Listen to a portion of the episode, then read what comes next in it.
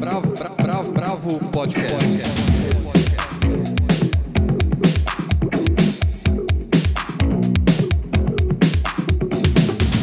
Olá, bem-vindos ao podcast da Bravo. Eu sou Guilherme Werneck e participam comigo, cada um de sua casa, Andrei Reina, Almir de Freitas e Helena Bagnoli. Hoje, além das dicas das sessões Já Foi Mais Tá Valendo, Bravo Indica e Agenda Bravo, a gente conversa com o escritor André Santana, que está lançando o discurso sobre a metástase pela Todavia. No Papo Cabeça, convidamos o cineasta Luiz Bolognese, que lançou nesse ano o filme A Última Floresta, para falar sobre como foi filmar sob a ótica dos Yanomamis. Mas vamos começar recuperando as últimas semanas.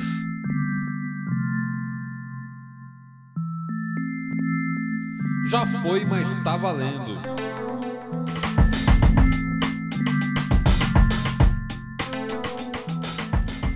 Vamos começar com você, Helena? Para comemorar os 70 anos do Arrigo Barnabé, completados no dia 14 de setembro, parabéns, Arrigo! Vida longa!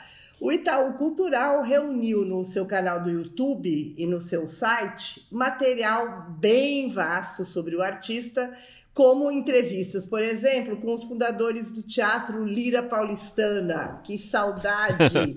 que foi um lugar super importante, como todos sabem, na capital paulista na década de 80, porque ele abriu espaço para a cultura independente, de onde a Riga é oriundo.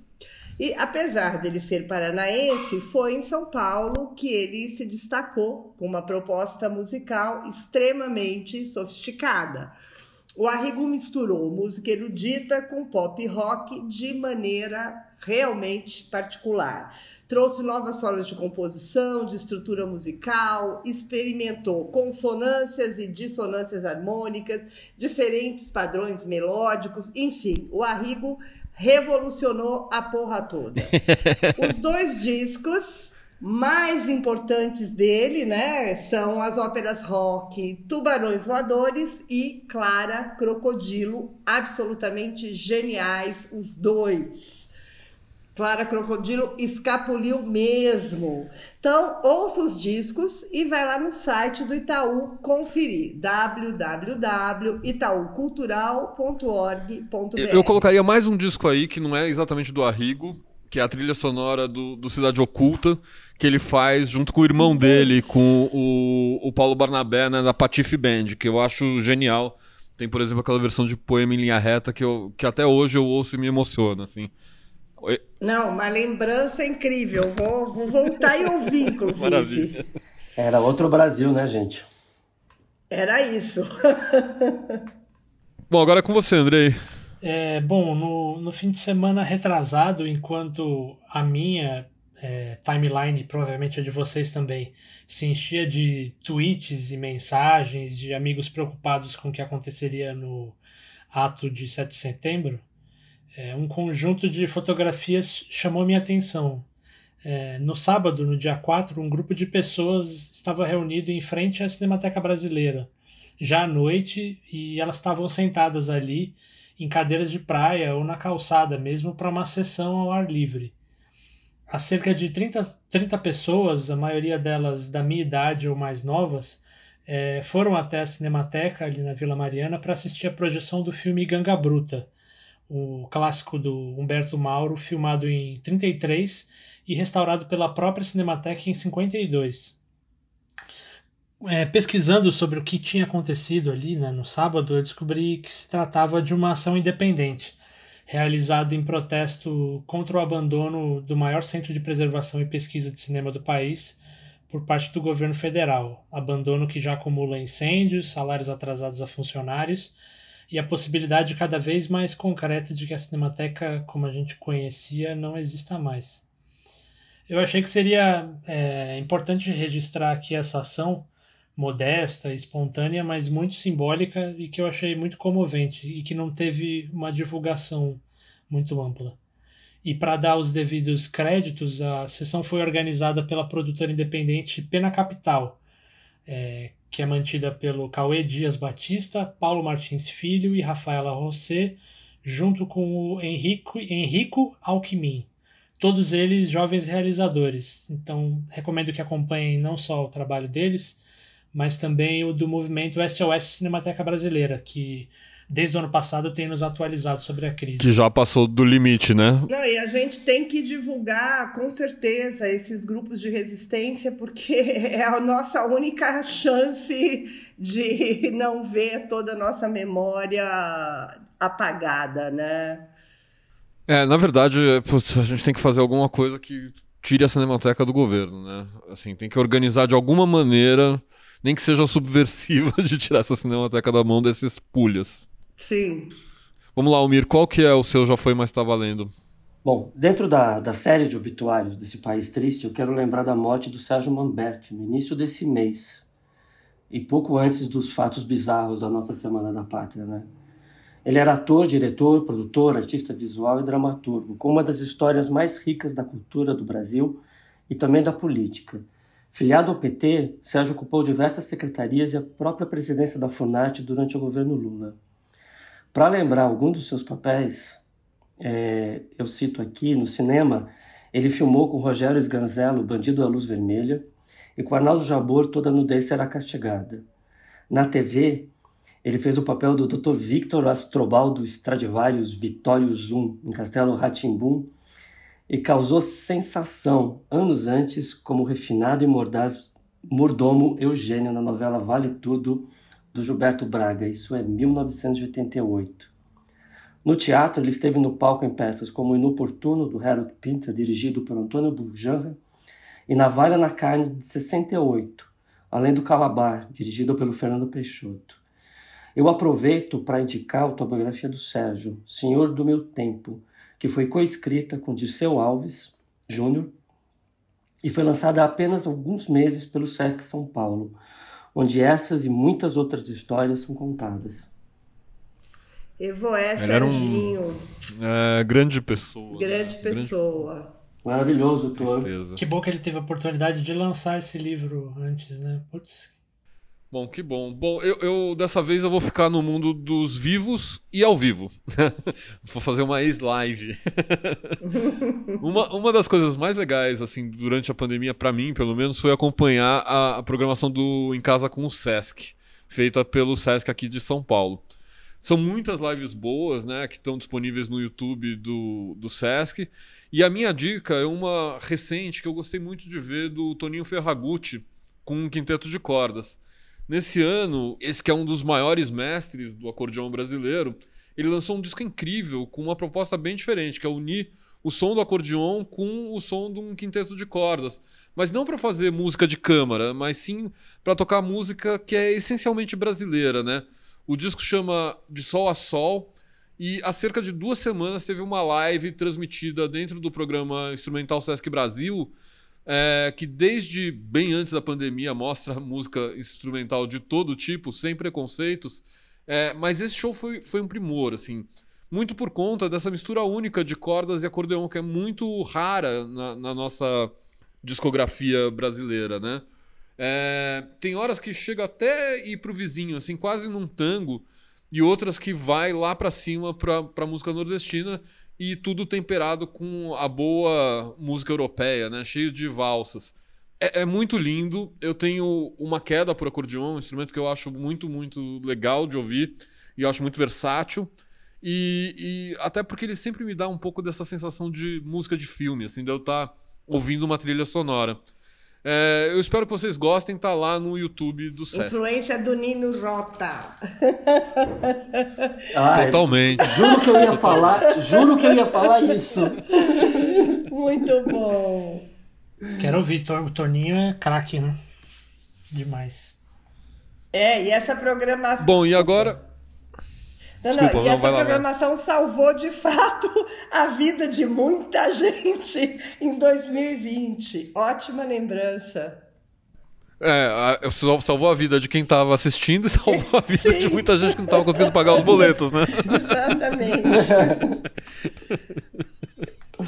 Bom, agora é a hora do nosso convidado. Você faz as honras, Almir? Bravo, bravo, bravo, bravo. bravo. Vamos lá. Hoje o nosso entrevistado é o escritor, músico, dramaturgo, roteirista de cinema, TV e publicidade André Santana, que lançou recentemente, se as minhas contas estão certas, seu sétimo livro, Discurso sobre a Metástase, pela editora Todavia, uma radiografia duríssima do país que nos tornamos e que não começou com o governo Bolsonaro e seus fanáticos, embora eles sejam a expressão mais acabada de um país cujos projetos de grandeza do passado parecem ilusão diante da imbecilidade orgulhosa, da caretice e da violência de origem das elites e das camadas médias, cujo horizonte de vida é comprar croc, chips, beats, burgers, expressão que é uma das várias reiteradas nas narrativas do livro. Ele é dividido em três partes: o homem, onde se apresenta de maneira direta o discurso cancerígeno de Deus acima de tudo, dinheiro acima de todas as coisas, é, que se espalha por todo o livro e conversa na mordacidade com seu livro anterior, O Brasil é Bom. A segunda parte, o autor, é composta de três textos como se fossem perfis biográficos, dele mesmo, André, do próprio Brasil e do pai, o escritor Sérgio Santana, que foi uma das primeiras vítimas da Covid-19 ainda no ano passado. A terceira parte, discurso, é um texto dramatúrgico em um ato que apresenta uma espécie de distopia em torno da imbecilidade. André, bem-vindo. Ficamos todos contentes quando, quando você topou esse papo. E eu queria que você começasse falando do processo de maturação escrita de discurso sobre a metástase, que foi lançado seis anos depois de O Brasil é Bom, que foi profético sobre muito do que do que a gente está vivendo hoje. Como é do ponto de vista pessoal e artístico elaborar numa linguagem experimental esse personagem que pode ser muito repugnante às vezes que é a sociedade brasileira?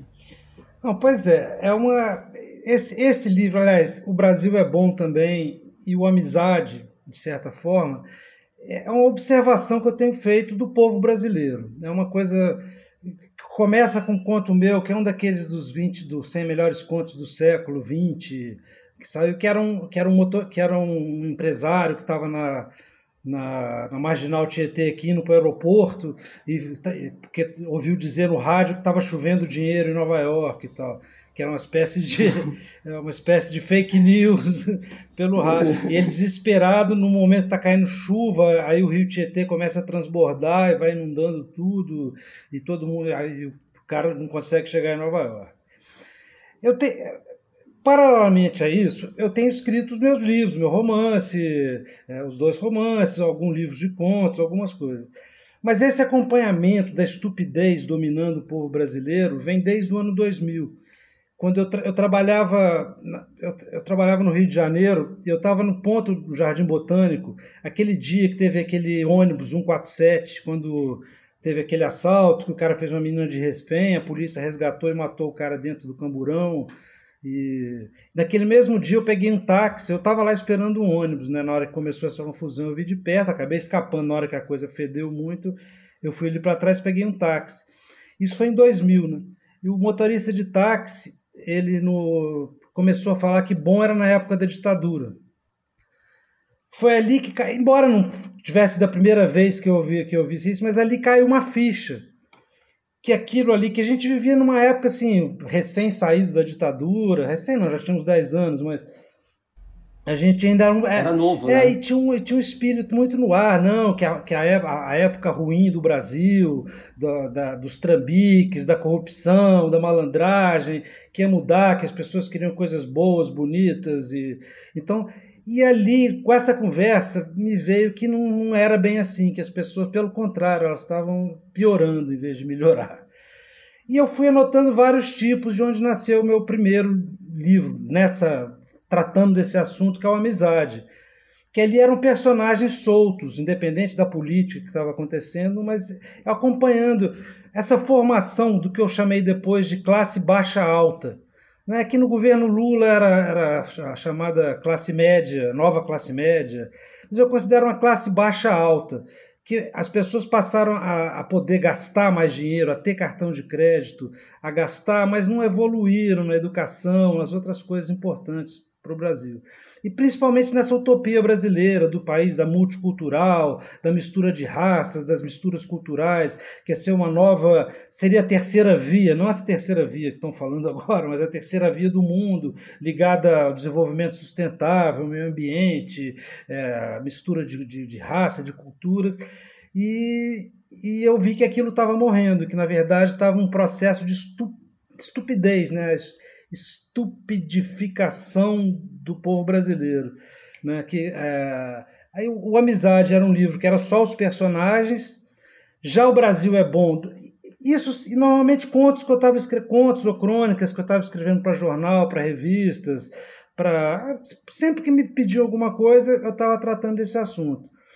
Aí depois eu fiz uma reunião desses textos no, no Brasil é bom, que aí já que era que era que foi que se na verdade foram escritos no auge da era Lula, né? Quando o Brasil estava muito bem economicamente, quando o Brasil ganhou as Olimpíadas para fazer as Olimpíadas e a Copa do Mundo, aí sempre estava lá na, na, na, ONU, o Galvão Bueno, o Paulo Coelho, eh, todo mundo ah, o Brasil, Lula, não sei o que, tal, e todo mundo gastando a prosperidade econômica e tal.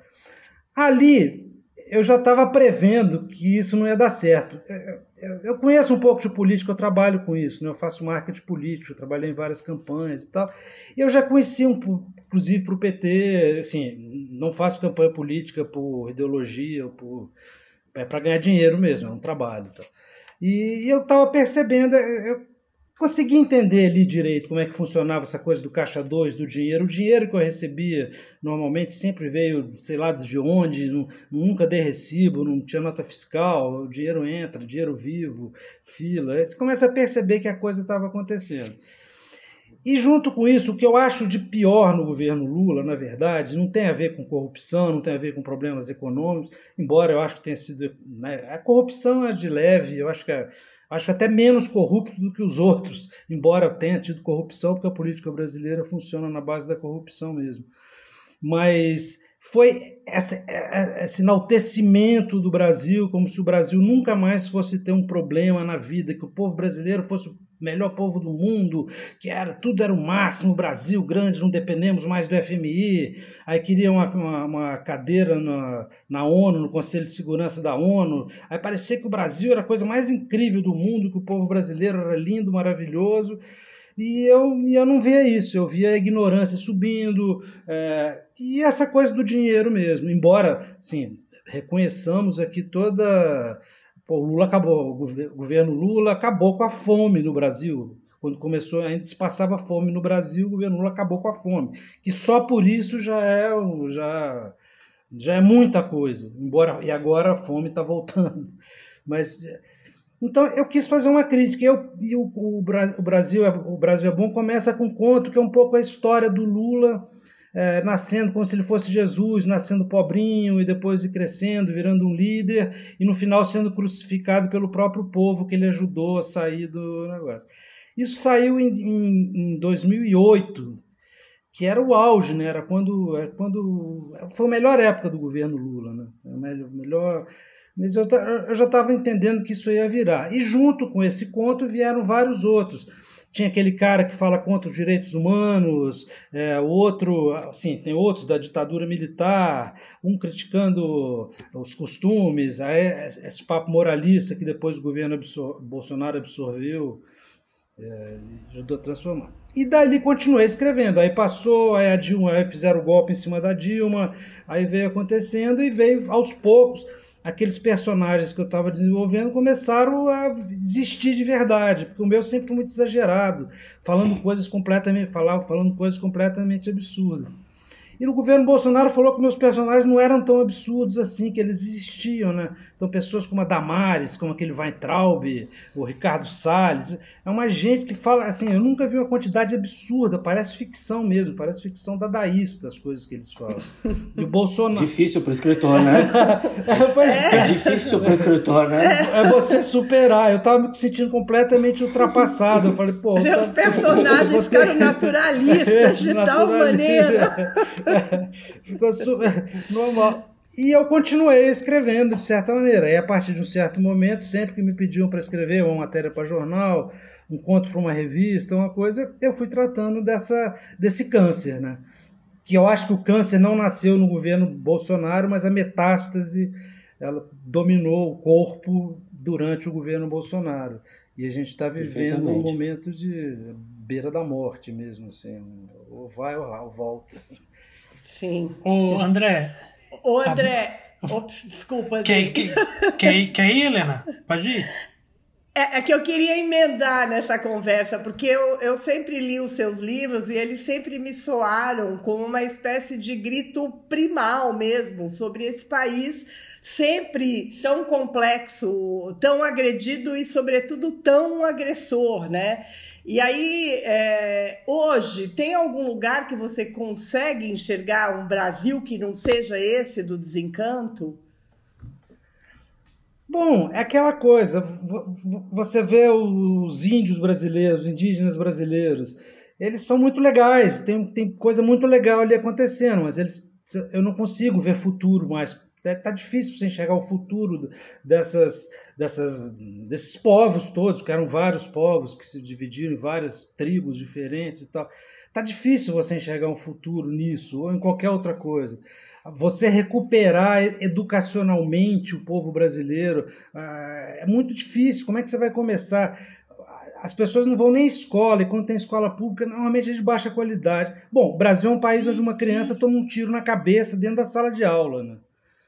E, e você não entende por quê, para impedir que as pessoas usem drogas. Aí você entra na favela tirando e mata uma criança, Brasil precisando, pô, carências sociais terríveis, criança que não tem pai, não tem esgoto em casa, não, não tem nada, ainda vai para a escola, que deve para conseguir estar tá ali de uniforme, pastinha, indo para a escola já é um sacrifício, ainda leva um tiro na porta da escola.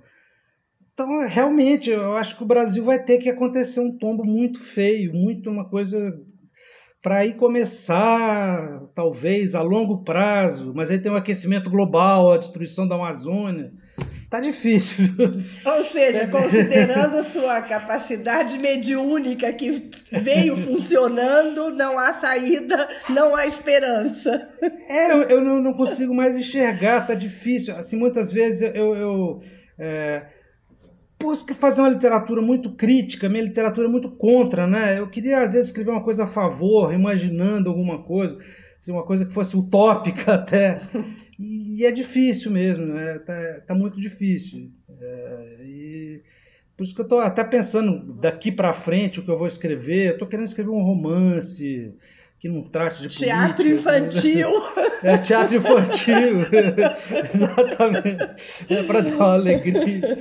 André, é, é muito, muito legal falar com você. Parabéns pelo livro. Eu queria é, te perguntar um pouco sobre, sobre o trabalho de linguagem nesse livro que você está lançando. Eu lembro de uma de ler uma entrevista sua para aquele site Como Eu Escrevo e ali você compara uhum. o seu processo de escrita com o jazz, né? Você sabe de onde começa, mais ou menos onde vai terminar, mas é, a partir do momento que você parte de um tema, o principal é a, é a improvisação, né? E essa palavra, improvisação, me veio muito à cabeça lendo o discurso que dá título ao livro, o discurso sobre a metástase. É, e aí eu queria saber se você deixou, digamos, a mão solta para chegar naquele registro fluido, cheio de associações livres, ou existe um trabalho demorado, lento para lapidar aquela fala corrida? Não, eu cada vez lapido menos. Né? Cada vez eu estou tentando. É, principalmente nesses, nesses, nesses textos que são de gênero indefinido, que você não sabe se é uma crônica, se é um conto. Eu, eu, eu, eu tento misturar essas coisas todas. Mas é isso mesmo que você falou. Assim, eu, eu, tenho, na verdade, eu tenho uma certa frustração com a música e com outras atividades, embora ultimamente eu estou até voltando a fazer. A literatura me trouxe de novo a música e ao teatro. Mas eu sempre lutei muito contra a literatura, tendo meu pai como exemplo. Meu pai era aquele cara que ficava trancado dentro do escritório. Passei a infância ouvindo aquele barulhinho de máquina de datilografia no, no, no escritório, naquele quarto, meu pai não saía de casa, a gente nas férias ia para a praia, ele não ia. É, e eu não queria ser aquilo de jeito nenhum, embora eu sempre gostava de ler, sempre gostei de escrever redação na escola, sempre tive boas notas em redação, mas a, a profissão, olhando meu pai, eu não queria ser isso. E a família da minha mãe é uma família de músicos, né? então tinha aquele domingo, a feijoada na casa do meu avô, e, e, meus tios juntos tocando. Meu, na casa do meu avô tinha todos aqueles instrumentos de banda, banda de coreto mesmo, assim. Então, em volta da piscina, feijoada, meus tios tocando. Então, a vida inteira quis ser músico e não escritor. Mas até que escrevi meu primeiro livro também, que, que foi totalmente jazz, né? foi, foi improvisado. Eu fui. Eu, Eu. Na época eu fazia estágio numa agência de publicidade, eu ficava muito à toa e comecei a escrever, assim, fluxo de consciência mesmo. Depois eu retrabalhei tudo. E aí eu tentei, mas como ainda não, eu não me considerava escritor, ninguém me considerava escritor ainda, eu ainda estava muito solto. Então era de fato, escrever era como tocar jazz. Depois que eu vi, quando escreveram, no, saiu no jornal André Santana, entre parênteses, escritor, 37 anos, 30, não, na época eu tinha 28, sei lá. É, não sei o que, escritor, aí eu virei escritor. Aí caiu um pouco esse peso, essa responsabilidade, não, tem que escrever o próximo. Aí você começa a querer agradar as pessoas que, que elogiaram o primeiro, e se eles vão gostar do segundo. Aí, de certa maneira, eu fui obrigado a me trancar algumas vezes, até que a Companhia das Letras me, me encomendou um romance, né? Aí não teve jeito, aí eu tive que passar várias madrugadas escrevendo, sofrendo e tal. Mas, de certa maneira, eu desenvolvi um pouco isso, né? De, de eu estar tá, Claro, depois que você está com o projeto, eu ando pela rua com ele na cabeça, eu ouvindo muito o que se fala meu, em volta de mim. Eu pego muita frase em restaurante, no, no ônibus, eu vinha, eu sempre estou é, ligado nisso. Mas na hora que eu sento para escrever, é, é um pouco ligar mesmo e sair tocando, improvisando. Como no jazz você tem um tema básico, você tem uma harmonia, um começo e um fim, eu tento colocar no meio. E querendo provocar música, eu gosto dessa coisa da linguagem. Eu acho que fazer música com literatura é um pouco isso. Você não escrever bem, né? Você é, escrever, você aquilo que você está sentindo no momento de escrever ou aquilo que você quer dizer, tem uma melodia certa para dizer isso. Então é isso que eu estou sempre procurando. Então às vezes para dizer uma coisa, por exemplo, o meu livro Paraíso é bem bacana, um romance de 450 páginas. É, é, era, um, era um livro que foi até me recomendado na época na editora cortar. Tem uns momentos que ele fica prolixo, que ele fica meio chato e tal. Mas eu estava falando de enfado. É, o meu personagem ele, ele era um, um, onanista, assim, então, e ele vai se enfadando. Então eu fico falando cenas de sexo, a fantasia dele, o tempo todo cenas de sexo, e as cenas ficaram cansativas, mas é exatamente isso, para o erotismo ir se dissipando até se tornar uma coisa nauseante. Né? O, a, o livro, o final dele, meu personagem está nauseado disso. Então, eu quis manter. A editora falou: Pô, se você tivesse cortado 25% desse livro, desse texto, ele ia vender o dobro. Isso aqui eu falei, mas eu queria que o pessoal ficasse enfadado. Eu até recomendo. Pô, na hora que encher o saco, pula cenas de sexo. Porque realmente é uma hora que não tem mais o que dizer. O cara fica fantasiando, que não deixa de ser uma improvisação, né? A fantasia masturbatória é uma improvisação. Muito bom. E... É, mas eu acho que, que a cadência, né, mais do que tudo, tem. Você leva isso. É um ritmo, né? Tem um ritmo ali. É, aquela mistura de, de meio mal criado, dá muita vontade de ler em voz alta os seus textos, né?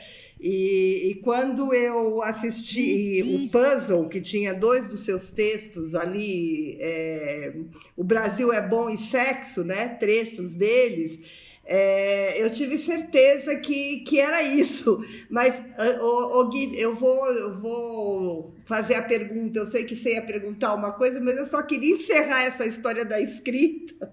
Que como que você chegou nessa estética tão frenética? Assim, é, é uma forma de pensamento? É uma forma de pensamento. Assim, no meu primeiro livro, é, isso foi elaborado, essa coisa de, de, de, de, você tentar traduzir não a linguagem que se fala ou que se escreve, mas a linguagem que se pensa.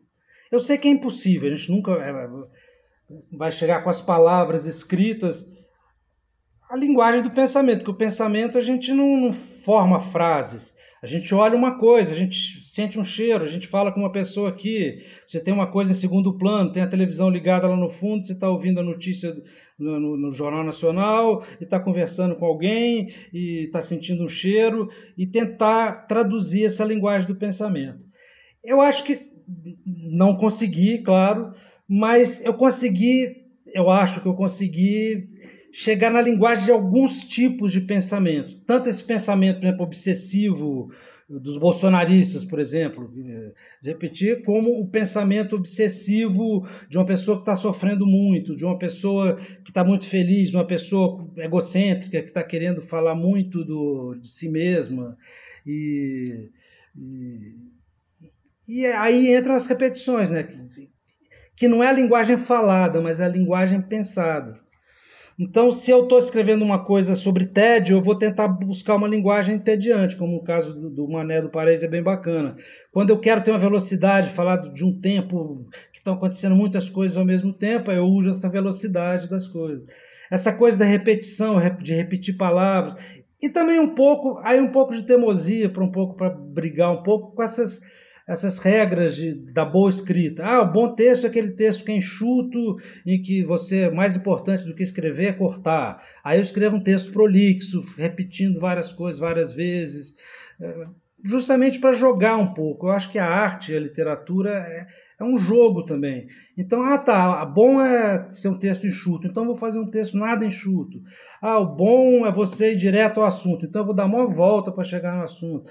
O bom, então eu eu não, não sigo, assim, eu, eu, sempre procuro não escrever a mesma palavra, a mesma frase duas vezes. É, eu fujo dessas regras o tempo todo e acabo conseguindo outras formas, né? outras linguagens, outras maneiras de dizer as coisas. Eu, eu queria falar um pouquinho da, da relação com, com seu pai, né? Ele vira um personagem, né, no, na história do meu pai. E, e, eu acho até interessante nesse texto que você, você fala do, do Breve História do Espírito, que diz que é um dos textos dele que você mais gosta, que foi o primeiro texto que eu li dele. Assim, então, para mim, ressoou isso. Assim, eu ganhei de aniversário de um amigo querido quando eu estava na faculdade e eu amei. Eu comecei a ler seu pai a partir desse, desse texto. Né? É, mas no livro você conta muito dessa, dessa relação com seu pai através dos livros, né? através da literatura, através da obra dele. Eu queria entender como é que era esse diálogo em família, assim, como é que era a literatura em casa. Pois é, olha só, eu sempre tive essa coisa que eu te falo que eu falei antes, da, literatura não era coisa que me interessava, mas eu, eu, eu fui morar com meu pai, eu tinha 14 anos. Embora já tinha na cabeça que eu não queria ser escritor, claro que a conversa de literatura em casa eh, rolava o tempo todo. Eu, era, eu sempre fui o primeiro leitor do meu pai, assim, durante desde bem adolescente mesmo. Ele me mostrava tudo. Eu fui o primeiro leitor de quase tudo dele. Assim, até uma certa idade. Depois ele parou um pouco de me mandar. Depois que eu virei escritor. Ele... Aí, aí eu fui morar no, no, Rio de Janeiro com ele, morava só eu e ele. Mesmo que o meu interesse maior não fosse literatura, o resto eu estava sempre colado com ele. Assim. A gente era quase parecia irmão, assim, porque ele me levava a todos os lugares. Então eu fui muito a teatro, a cinema. Meu pai era muito amigo do Antunes Filho. Aí eu tive umas experiências do tipo ver o Antunes Filho ensaiar no Macunaíma, no João Caetano. Eu tinha 14 anos, ficava vendo, pô, deslumbrado com tudo, né? Foi uma aula de, de cultura, de arte, das coisas todas. Até hoje, as minhas maiores influências na arte, assim, vieram coisas que meu pai me mostrou, são mais ou menos a mesma coisa, Glauber Rocha, Bob Wilson, Antunes mesmo e tal. Agora, a gente vivendo junto, a gente é muito diferente. Meu pai realmente tinha essa coisa, ele é um cara reservado, de ficar em casa, gosta de trabalhar sozinho. Ele tem muita dificuldade de trabalhar em grupo, assim. E eu sou o contrário, eu gosto muito de grupo.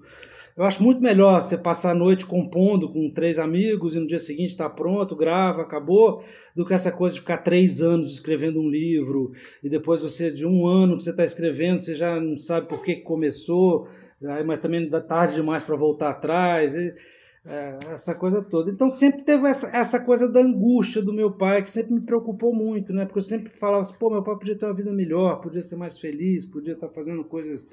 Ah, tá curtindo mais a vida. Ele sempre se queixava muito da literatura, né? Assim, de, de, de ser escritor. Ele falava que é, que é difícil, que, que o único prazer que ele tinha é quando vinha uma boa ideia ou, e quando o livro ficava pronto. Mesmo assim, quando o livro ficava pronto, uma semana depois ele já, já, já não gostava mais do livro, se recusava a ler.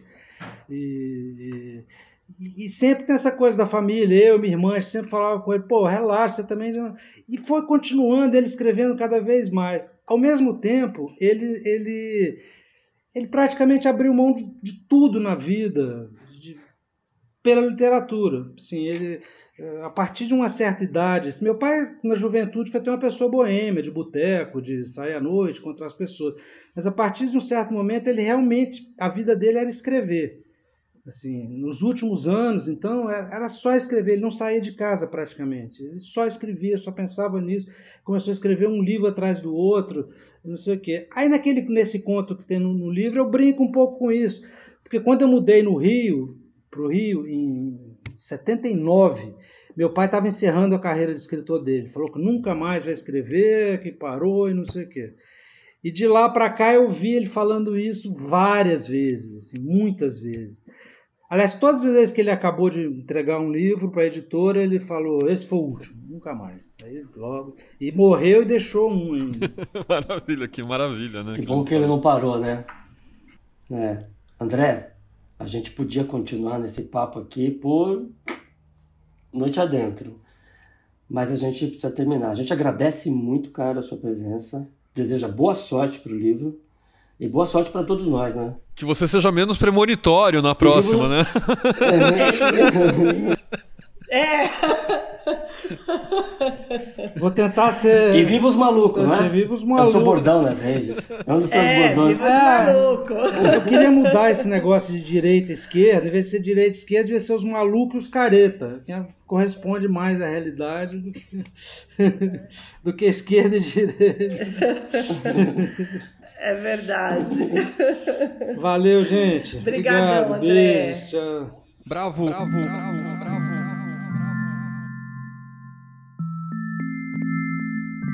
Bravo indica.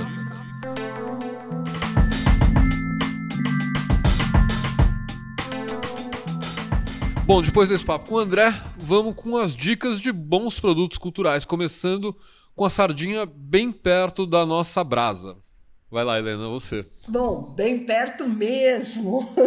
Eu já falei dessa série aqui, a época da estreia, mas eu vou reiterar para quem não viu, até porque foi dirigida por mim e pelo Henk Niemann. Mas, cabotinismo à parte, achamos que vale muito conhecer os artistas visuais brasileiros, sobretudo os negros, trans e indígenas, para poder entender os rumos da arte contemporânea do país.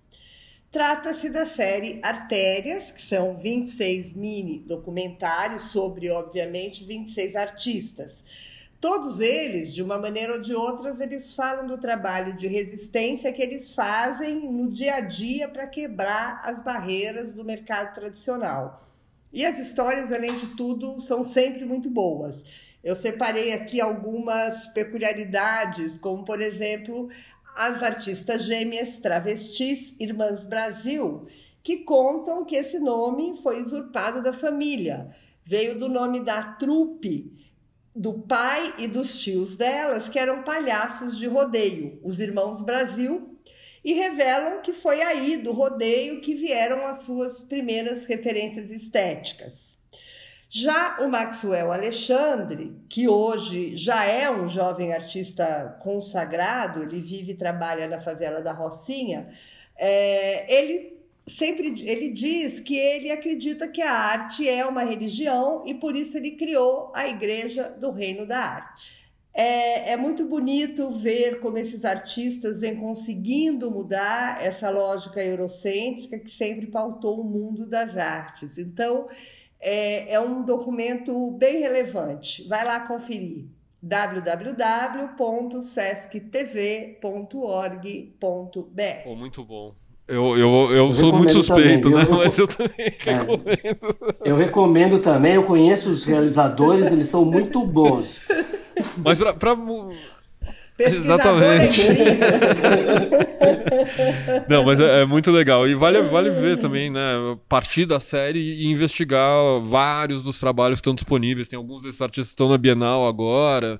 É, Irmãos Brasil, você acha, por exemplo, a apresentação dela no último Novas Sequências foi incrível. Eu acho que vale também dar uma olhada nesse cardápio que a gente apresenta no Artérias, que vocês, né, o Henk e Helena apresentam no Artérias, e, e depois ir atrás da obra desses artistas que, putz, são todos artistas muito legais. É isso aí. Bom, uh, já que a Helena falou de série, eu também vou ficar nesse mundo hoje, só que eu vou ser um pouco mais pop. Saiu recentemente a segunda temporada de Noite Adentro, a série belga criada a partir da adaptação do romance de ficção científica cyberpunk polonês Tairot Axolotl, que pode ser traduzido como A Velhice de Axotl, que é do Jacek Dukai. A trama da série é relativamente simples. Assim, um evento desconhecido faz com que o Sol se torne fatal, ou seja, qualquer pessoa que é exposta ao Sol morre. Então, passageiros de um voo que estava na madrugada ali têm que fugir do Sol para sobreviver. Tudo muito simples, mas na verdade essa premissa é um ponto de partida para uma investigação cruel da natureza humana, principalmente quando ela é pressionada pelo estresse da sobrevivência. A série acompanha uma série de passageiros, traz um pouco das suas vidas passadas, mas o que vale mesmo são as ações desse presente em modo de sobrevivência e todos os conflitos que nascem daí. A primeira temporada é brilhante, foi ao ar no ano passado, e a segunda, que acabou de estrear, é melhor ainda nesse quesito. Eu acho que o fato de a gente estar tá vivendo bastante confinados dá ainda mais força para essa história. Tá na Netflix, é curtinha, dá para matar num fim de semana, é um ótimo programa caseiro. Uau, eu amei a primeira temporada, vou assistir a segunda, tô me preparando, guardando para ver. Você sabe que eu vi uns físicos é, discutindo essa série, se dava, se era possível fugir do, do sol num avião. E eles falaram lá, fizeram os cálculos e eu, não dá. não dá para fugir. Morre. Tá bom. Esse foi o máximo de spoiler que a gente vai chegar.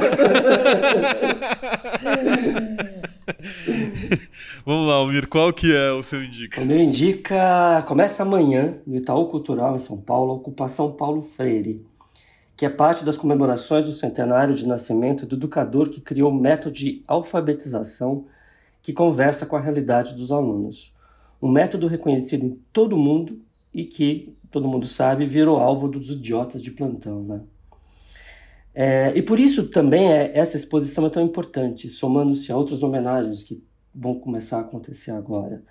Essa mostra vai até 5 de dezembro, é presencial, ou seja, eu estou mandando as pessoas saírem de casa, e acompanha, to com todos os cuidados, claro, e acompanha toda a trajetória do filósofo educador por meio de cerca de 140 itens, entre documentos e fotos pessoais, além de registros do primeiro projeto de implementação da sua pedagogia do oprimido em Angicos, no Rio Grande do Norte, uma experiência que alfabetizou 300 pessoas em 40 horas. Está lá também na exposição um inquérito policial feito durante a ditadura sobre sua atuação na universidade e que acabou levando Paulo Freire ao exílio. E não vão faltar também debates virtuais sobre o seu legado para o mundo. Ah, incrível isso, né? Você sabia que o Paulo Freire é o autor acadêmico brasileiro mais citado no mundo? É, e ah. não só em educação, ele é citado em economia, ele é citado em várias disciplinas. Assim, é, é, é você demonizar o Paulo Freire é, é, realmente você ser muito ignorante, né? não é pouco ignorante. É, mas é o que temos. Eu, aliás, eu quero aproveitar para indicar uma série sobre o Paulo Freire. São cinco episódios que chama Paulo Freire, um homem do mundo, que também está no site do Sesc TV. Vale super a pena. Muito bom. E você, Andrei, qual que é a sua dica? É, eu queria indicar um, um livro. É, um livro para quem está com saudade de ir no teatro. Porque está saindo pelo selo Penguin, da Companhia das Letras é um livro que reúne as quatro principais peças do Chekhov: A Gaivota, Tilvânia, As Três Irmãs e O Jardim das Cerejeiras, que também já foi publicado como Cerejal em outras edições. É, todas elas traduzidas direto do russo pelo Rubens Figueiredo, que é um tradutor já experiente, né? que também escreveu para essa edição uma apresentação e as notas de rodapé. É, essas peças foram as últimas que o Chekhov escreveu entre 1896 e o ano da sua morte, 1904, época em que a Rússia estava às portas de uma revolução, da revolução, né? antecipada pelo escritor meio às avessas, assim, ao mostrar o imobilismo das classes favorecidas do país. É, nessas histórias, nessas cenas, a gente vê muitas personagens melancólicas, às vezes patéticas e sempre desencontradas, que conversam entre si através de monólogos travestidos de réplicas, para usar uma expressão do crítico Peter Zond. É, além de ser um marco do teatro moderno, essa pequena safra vale, eu acho, também pela sua atualidade. Porque, afinal de contas, pessoas girando em falso e tentando se fazer entender, nem sempre com sucesso, enquanto vivem o fim de uma era, de um país, do planeta, dos tempos, é algo bem próximo do que a gente vive hoje. O livro, que está sendo lançado com o nome Quatro Peças, está em pré-venda e chega às livrarias já na semana que vem, no dia 23. Nossa, muito bom. No, no mundo do teatro, se diz que essas quatro peças são das mais desafiantes para os atores, porque mais importante do que a ação ali, o que conta são as pausas, né? o não dito, o mundo subjetivo. Uhum. Que bom que está sendo relançado. É, tô bem animado. E direto do russo, né? Porque essa, essa onda de você ter traduções direto do russo Sim. é incrível, né? É, muda tudo. Bom, então agora é hora de mergulhar num assunto só. Vamos pro papo cabeça.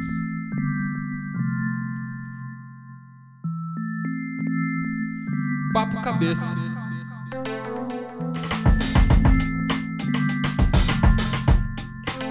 Bom, Hoje vamos escutar o cineasta, produtor e roteirista Luiz Bolognese, que vai nos contar sobre o processo de criação e realização do filme A Última Floresta, que ele desenvolveu junto com o xamã, pensador e líder político do povo Yanomami, Davi Kopenawa.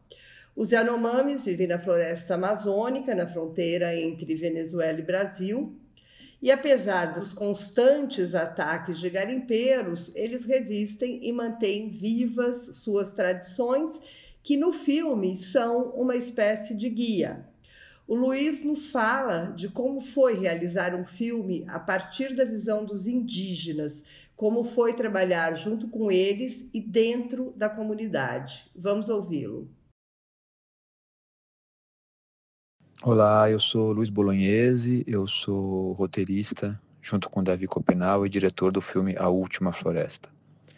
Esse filme eu decidi fazer quando eu estava rodando meu filme anterior, O Espagé, que também é um documentário ficção, doc-fiction que os caras falam, é, que eu fiz com os Paiter Suruí e que justamente retratava o processo de, de evangelização violenta de comunidades indígenas, no caso do, dos Paiter Suruí, né? E Aí quando eu estava fazendo o filme, em que a gente observa e acompanha um pastor destruindo um xamã, né, que é o Perpera, é, desmantelando todos os cantos, os, as flautas mágicas, até a sabedoria é, sobre as plantas medicinais da floresta, acusando o xamã, vendendo a ideia de que tudo que o xamã faz é coisa do diabo, e trabalhando com muito medo, sedução e virando a comunidade contra o xamã. Esse foi o processo clássico da evangelização no Brasil. A gente mostra isso no filme. Mas enquanto eu estava rodando esse filme, eu sabia também, porque eu visitei muitas comunidades e eu ando pelo Brasil, que existem muitas comunidades que resistem bravamente a esse processo de evangelização. Não deixam é, os evangelizadores entrar nos seus territórios, expulsam, brigam com eles, põem para fora mesmo lutam também para que o modo de vida da cultura, a ancestralidade, da identidade, do modo de vida deles viverem, também seja preservada, apesar de toda a agressão que o capital faz, o modo de vida capitalista é, faz nos territórios indígenas. Eu achei que era importante fazer um segundo filme que mostrasse as comunidades em que os xamãs estão vivos, fortes e vencendo no, no processo de resistência, né, vencendo o etnocídio. E aí eu li A Queda do Céu, que é um livro do Davi Copenaua, que é esse grande xamã e líder, é, líder político indígena, né, internacional. E eu imaginei que poderia ser ele, é, o xamã, e o povo Yanomami ser a comunidade que a gente faria o próximo filme. Procurei o Davi, convidei-o, e aí ele me chamou lá para Boa Vista, perto do território dele. A gente se encontrou e o Davi me disse que é, para ele, cinema é um grande sonho que as pessoas sonham juntas, juntas. E que para a gente fazer um filme junto, já que eu estava convidando ele, era importante que eu fosse para a aldeia com ele, ficássemos um tempo lá dormindo, sonhando e falando dos nossos sonhos e das histórias. E que assim nasceria o tal do roteiro. Foi feito isso, eu fui para lá, fiquei dez dias com eles, na Iano, que é a casa, da, a casa coletiva né, em que eles vivem, eles me receberam lá. E a gente dormia e sonhava, como disse o Davi, e conversava sobre as histórias que o Davi gostaria de contar. O Davi trouxe a comunidade para participar desse debate, e foi assim que a gente foi decidindo que histórias seriam contadas, né? Que história. Então o filme ele nasce é, diferente. Eu não convidei o Davi apenas para ser o protagonista do filme, mas convidei ele para ser roteirista, autor do filme. Então, o filme nasce sim com um ponto de vista, uma perspectiva radicalmente indígena. E o meu processo foi um processo de escuta e de tecer é, esse, esse cesto narrativo, porque várias tramas surgiram, várias histórias eles queriam contar. E, e o meu conhecimento como roteirista tinha muito a ver com tramar esse cesto, tramar essas diferentes histórias, de modo a fazer algo que pudesse carregar eh, todo esse, esse processo identitário que eles queriam comunicar, todas as histórias fantásticas, mas numa trama que funcionasse no cinema e que conversasse minimamente com a audiência branca. Então esse foi o processo extremamente rico, de um aprendizado imenso para mim, com que foi criado o roteiro do filme A Última Floresta. É, esse processo né, de, de, de, tanto desenvolver o roteiro como filmar foi um processo muito fora de tudo que eu já tinha feito e conhecido como roteirista e como diretor. Porque foi um processo de perda de controle. Né? O que se espera normalmente de um roteirista e de um diretor é que eles tenham extremo controle de tudo que eles estão fazendo. E esse processo foi diferente, foi um processo realmente de. O filme nascia conforme eu perdi o controle, conforme eu não sabia o que fazer. É dali que nascia o filme. E isso é muito indígena, né? É uma coisa de não controlar o futuro, de não querer ter a, tudo na agenda, tudo definido, tudo a, a priori decidido, é deixar o, o mundo aberto para o devir, para o que vai acontecer o processo do filme foi assim. Muitas vezes eu não sabia muito bem como filmar o que eu estava filmando, mas em vez de fingir que eu era um diretor que sabia tudo que, que eu estava fazendo, eu claramente comunicava para minha equipe e para a comunidade indígena: meu, não está funcionando e eu não sei o que eu estou fazendo. E eles, como assim? E aí surgiam as ideias e o filme ia encontrando caminhos com a minha escuta diante do, do meu não controle e a sabedoria da galera, né, da minha equipe e do, do, e do do povo da comunidade, o povo Yanomami da comunidade, que ia me dando sugestões, ia fazendo propostas e a gente ia encontrando o caminho. Então esse foi um processo muito maluco. Eu tinha muito medo que ele não funcionasse com o público, com a audiência branca, chamada branca, né, os, os, não indígenas, porque o modo de ver e, e, e, pensar o mundo e sentir o mundo e desejar dos povos originários, ele é muito aberto ao fantástico. E a gente se afastou disso. Então, a realidade dos, dos que nós chamamos mitos, para eles, mitos não são histórias guardadas num livro, numa prateleira. Para eles, são as histórias verdadeiras que explicam o mundo, o nascimento do mundo, o nascimento de uma árvore, o nascimento da mandioca, mas também explicam por que, que uma criança ficou doente ontem, por que, que um caçador caiu da pedra. Uh, os seres mágicos estão presentes no dia a dia, eles conversam com esses seres, esses seres se manifestam e, explicam os acontecimentos, interagem com eles. Não é uma coisa maniqueísta, ou seja, não é que são apenas bons e maus, as entidades têm sentimentos como nós humanos, então eles podem ser mesquinhos, eles podem ser ambiciosos, eles podem ser generosos, eles podem ser sábios. Uma mesma entidade pode causar o bem e o mal. Isso é muito rico. E, e na hora que a gente trama tudo isso, que as, as narrativas envolveram o material dos sonhos e os materiais das histórias verdadeiras que nós chamamos mitos, a coisa fica muito louca. Então eu tinha medo de não estar é, produzindo algo que a branquitude pudesse entender. Mas eu resolvi seguir esse caminho e pensei, se algum público não for entender o filme, que seja os brancos, mas que pelo menos seja um filme para os 40 mil Yanomami e para os cerca de 800 mil indígenas que vivem no Brasil hoje, né? Só que, para minha surpresa, que na verdade eu tentei fazer isso, mas eu não tinha certeza que eu conseguiria.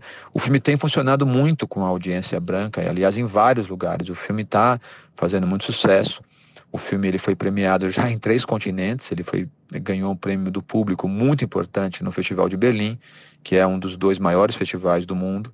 Foi premiado num festival muito importante na Coreia, com o prêmio do júri de melhor filme. Foi premiado num festival de narrativas de povos originários no Canadá, que é o festival mais importante de cinema indígena. Em todos ele ganhou o prêmio de melhor filme. Então é evidente, eu já, já entendi que o filme funciona e que ele fala com diferentes audiências. O júri, os jurados coreanos, por exemplo, escreveram que o filme os tocou profundamente e, e os comunicou com a sua própria ancestralidade. Parecia que eles estavam enxergando, de um certo modo, os próprios antepassados coreanos vendo o filme. Então o filme toca. O filme é, ele, ele se comunica não só com os indígenas de uma maneira bastante rara, porque é um filme que se tornou indígena, nasceu indígena, mas ele se comunica com a audiência branca e essa, essas escolhas que eu fiz acabou representando para a audiência branca como frescor, algo novo, né? algo é, fora da caixa dos clichês narrativos que a gente já está um pouco saturado. Então o filme ganhou com isso. E ele está tendo, no momento, uma. Ele está se espalhando pelo mundo, como o Davi queria. O Davi dizia que o filme tinha que ser uma, ia ser uma, uma flecha que ia viajar pelo mundo, levando a verdadeira imagem dos Yanomami, e não aquela imagem é, dos clichês que os brancos constroem sobre eles. Eu ouvia isso, ficava com angústia, com medo de noite. E falei, sabia que para um filme viajar e ser essa, essa flecha que o Davi deseja, o filme precisava ficar. É, é muito competitivo o ambiente do cinema. E não é fácil um filme viajar pelo mundo. Mas o Davi tinha razão. O filme está viajando pelo mundo, já participou de dezenas de festivais, vai ser lançado em 88 países num canal de streaming. Está indo para lançamento no México, nos Estados Unidos, participando de festivais já em quatro continentes. Então, o Davi tinha razão que o filme seria essa flecha. Eu estou muito feliz com esse acontecimento. É, o filme é importante, sobretudo, porque ele articula o modo de ver, o modo de pensar, o modo de sentir dos povos originários, então é uma, uma possibilidade bastante sinestésica de quem quiser ir ao cinema, viver uma experiência extremamente profunda, de estar na floresta, de sentir como os Yanomami sentem, de pensar como eles pensam, de olhar como eles olham, porque os dilemas que estão no filme são dilemas Yanomami. Será que meu marido, caçador, não voltou porque ele foi comido por uma onça? Será porque ele, que ele fugiu para trabalhar no garimpo? Ou será que ele foi seduzido pela Iwarioma, que é uma divindade das águas que sequestra alguns homens para passar meses com ele namorando no fundo das águas? Esses são os dilemas das personagens, vividos de uma maneira muito intensa e verdadeira. Então é um mergulho no modo de ser Yanomami. Então, eu, e, e ele, o filme funciona muito melhor na tela grande do cinema, ele está em cartaz nesse momento. Então eu convido toda a audiência né, da Bravo para ir assistir o filme no cinema, com todos os protocolos, máscaras, eh, há uma higienização, as cadeiras, quando você compra uma cadeira, as duas do lado são é, imediatamente isoladas, ninguém vai sentar do seu lado. Então é uma, e é uma experiência muito rica ver o filme na tela grande. Foi para isso que eu fiz o filme. Eu tenho acompanhado né, sessões do filme e, em alguns lugares. Eu fui para Berlim, foi muito rico tenho participado de vários debates com o filme, participando de sessões com audiências bastante distantes, né, tipo coreana, na Nova Zelândia também. Mas a sessão, acho que mais extraordinária que eu já fiz, acabou de ser lá na aldeia Yanomami, lá em Aturik, no coração da floresta, onde a gente filmou o filme. Nós voltamos, o produtor Caio Gulani, o fotógrafo Pedro Marques, e eu voltamos lá para exibir o filme para eles, numa tela grande. Os né, de Batorik, que nunca tinham visto cinema, nunca tinham visto um filme, porque eles são é, bastante isolados, vamos dizer assim, é um dos, do, dos grupos mais isolados do Brasil. Eles viram cinema pela primeira vez, e era o filme deles, feito por eles, com eles na tela. Foi uma das experiências mais ricas da minha vida, né? O Marcos Amendi, um fotógrafo que nos acompanhou, ele tirou uma foto que é impressionante da hora da sessão. Por coincidência, que eu não acho que é coincidência, toda a Via Láctea tá, formou um, um, túnel de estrelas em cima do projetor, assim, que eu acho que eram Shabiri, que são os espíritos encantados do Yanomami, que mergulharam naquela sessão. De uma certa forma, eu me sinto contratado pelo Shabiri para fazer esse filme, porque os Yanomami estão numa luta muito grande também para preservar o modo de vida deles, mas de enfrentamento com os mais de 20 mil garimpeiros que invadiram o território Yanomami e estão derrubando a floresta e enchendo os rios de mercúrio. Então eles estão numa luta muito grande. E esse filme também é uma ferramenta importante para eles de sobrevivência. Então eu acho que eu tive esse tempo todo trabalhando para o Xabiri, para os espíritos da floresta que protegem a floresta, que protegem os Yanomami. E no dia da sessão parece que eu vi todos eles lá. Tá lá na foto, não é uma fantasia minha a imagem diz tudo. Obrigado, Revista Bravo. Um prazer enorme falar com vocês.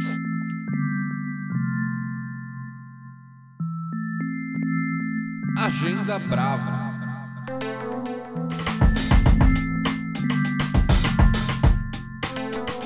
E para terminar, um gostinho das coisas legais que vem por aí para você se programar. É, vamos começar com a Helena de novo. Hoje eu estou começando com a Helena todas as vezes, Opa, né? vamos lá, vamos lá. Bom, eu indico Fantasmagoria, que é uma instalação performática de autoria do Felipe Hirsch e da Daniela Thomas, para celebrar os 110 anos do Teatro Municipal de São Paulo. Trata-se de um percurso de uma hora e vinte pelo interior do teatro que revela espaços desconhecidos ou pouquíssimas vezes aberto ao público. E durante esse trajeto, além da arquitetura exuberante, claro, é, os participantes vão ver projeção de pequenos vídeos, textos explicativos, animações, além de figurinos e objetos cênicos que, são, que foram utilizados em várias montagens feitas ali. E para completar, há ainda pequenas apresentações com integrantes dos corpos artísticos do teatro. Coral lírico, coral paulistano, balé da cidade, quarteto de cordas e a orquestra sinfônica municipal, que vão aparecer em pontos estratégicos da visita é sensacional. Estreou no dia 12 de setembro e fica em cartaz até o dia 31 de outubro. Cada sessão é para apenas 30 pessoas e está muito concorrido. Então vai lá no site e compre seu ingresso. Pô, muito legal isso, hein? Nossa, é teve. um jeito interessantíssimo de conhecer o teatro. Ainda mais agora, as portas da, né, das comemorações da semana de 22. Sim, incrível. O que, que você ia falar, Andrei? Não, e o, e o Teatro Municipal tem um. Eu já, fi, eu já fiz uma dessas visitas. É, numa época o Teatro Municipal abriu para visitas do público, né? Pequenas. E realmente tem uns cantos no Municipal, no subsolo, que são. Inclusive tem uma história contada entre os funcionários de que, inclusive, à noite você ouve vozes de cantores do passado. Ah, tem essa história dos fantasmas. É muito, é muito bom, assim, é incrível. E deve ser tudo Com certeza, verdade, com tá? certeza. Deve ser tudo verdade. É, É Almir, verdade. vamos lá. Vamos. Está previsto para o fim desse mês o lançamento do audiobook Rainhas da Noite, que é uma obra do Chico Felice na plataforma Storytel, é, que é uma plataforma de streaming também, mas é de audiobooks. É, o Rainhas da Noite ele revela o cenário da comunidade LGBT no centro de São Paulo entre os anos 1970 e 2000. O texto, narrado pela atriz transexual Renata Carvalho, que foi outro alvo de fúria por ter representado o papel de Jesus na peça O Evangelho segundo Jesus Cristo, Rainha do Céu, é, concentra-se em três travestis que comandavam a prostituição na região. O livro revela ainda o apagamento da memória dessa comunidade, chamada ali pelo jornalista de violência arquival, só restando na maioria das vezes registros de assassinatos, assédios de prisões. E a história reconstruída se vale dos depoimentos de mais de 100 pessoas.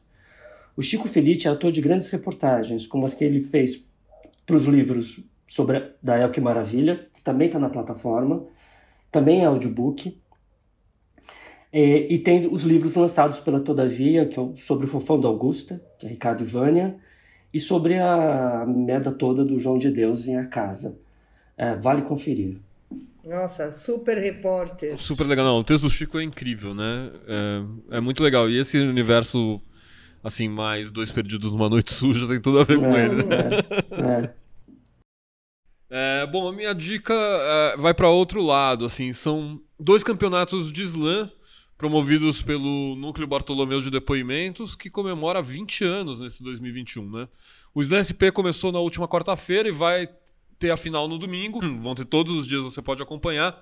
Você consegue ver pelo Facebook, facebook.com Slam São Paulo, ou pelo YouTube do Núcleo Bartolomeu. Para quem não sabe, slam é um tipo de poesia falada, assim, mas também é um desafio, né? Cada slammer traz versos originais e eles são julgados por pessoas do público, que isso também é uma coisa muito interessante das, das batalhas de slam, né? É, é como um campeonato, assim, é tipo pique Olimpíadas. Primeiro tem as fases classificatórias, depois tem a final. Já no dia 30 de setembro começa o Slam BR, que é o campeonato brasileiro, que vai rolando uh, também cinco dias depois da, da sua estreia. É gratuito e muito legal de ver. Eu acho que é um bom programa para o fim de semana. Vamos terminar com você, Andrei? É, bom, com o avanço da vacinação, ainda que lento, né, e a retomada gradual das atividades presenciais, o mundo da música de concerto começa aos poucos a recuperar alguns dos traços da vida pré-pandemia, o que inclui a circulação no Brasil de solistas internacionais. E o violoncelista Antônio Menezes, o gênio pernambucano radicado na Suíça já há muitos anos, está entre nós e tocou no fim de semana retrasado em um recital do Neo Gibá, na Bahia. E em outubro ele se apresenta com a Filarmônica de Minas Gerais. Entre um compromisso e outro, ele interpreta o segundo concerto para violoncelo e orquestra do Vila Lobos com a OSESP aqui em São Paulo em três datas, de 23 a 25 de setembro. E a boa notícia para quem como eu ainda não está com o ciclo vacinal completo é que o concerto de sexta-feira, dia 24, será transmitido no canal do YouTube da orquestra, que na ocasião é, será regida por um especialista em reger vila, que é o maestro Isaac Karabichevsky. Eu tô, tô bem animado para voltar a ouvir o, o Antônio Menezes, que depois do Nelson Freire é provavelmente o mais internacional solista brasileiro vivo, de fato um tesouro da nossa música tocando por aqui, fazendo milagre em casa, né, como se diz, mesmo que por enquanto daqui de casa. É, mas para quem pode e deseja ir aos concertos lá na Sala São Paulo, é, vale registrar que a USESP agora exige o comprovante de vacinação, pelo menos a primeira dose, contra a Covid-19. Uma iniciativa, aliás, que já poderia ser a norma em todos os lugares. Né? Sim, Maravilha, eu vou, eu vou, eu vou, eu tô com as duas doses e eu já tenho baixado o app do Poupa Tempo que mostra, que é o meu passaporte da vacinação. Eu só Esse eu vou. Vocês, vocês estão querendo limitar a liberdade de ir e vir é. das pessoas. Ah, eu, eu queria limitar as pessoas, inclusive. Elas já estão bem limitadas, né? Muito bom. É. Muito bom. Gente, é isso. Delícia. Terminamos por aqui o podcast. Daqui a 15 dias tem mais. Beijo para vocês. Tchau. Tchau. Tchau. Bravo, bravo, bravo, bravo, bravo, bravo, bravo, bravo podcast.